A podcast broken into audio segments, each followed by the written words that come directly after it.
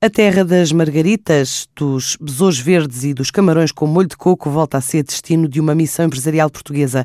A viagem ao México está em preparação para arrancar a 9 de fevereiro e apresenta-se como multissetorial. As relações diplomáticas entre Portugal e o México têm 154 anos e nos últimos cinco a cooperação intensificou-se com o compromisso dos dois países em aumentar fluxos comerciais turísticos e de investimento, além do reforço do processo de modernização do chamado Acordo Global com a União União Europeia. O mercado mexicano representa mais de 110 milhões de habitantes, um PIB acima dos 2.700 milhões de euros. É considerado uma plataforma de entrada nos Estados Unidos e noutras economias da América Latina, como Peru, Colômbia ou Chile.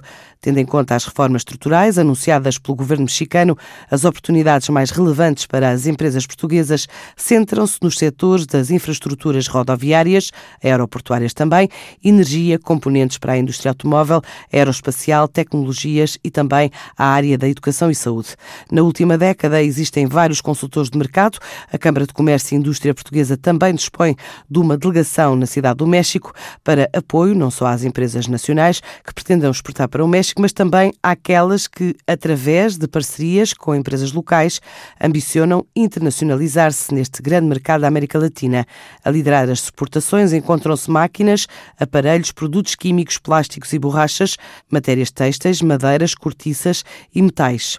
Ainda a despertar o interesse os setores das infraestruturas, componentes para a indústria, moldes, injeção de plásticos e cabelagens, tendo em conta o crescimento do setor aeroespacial, também aqui podem surgir oportunidades de negócio a explorar.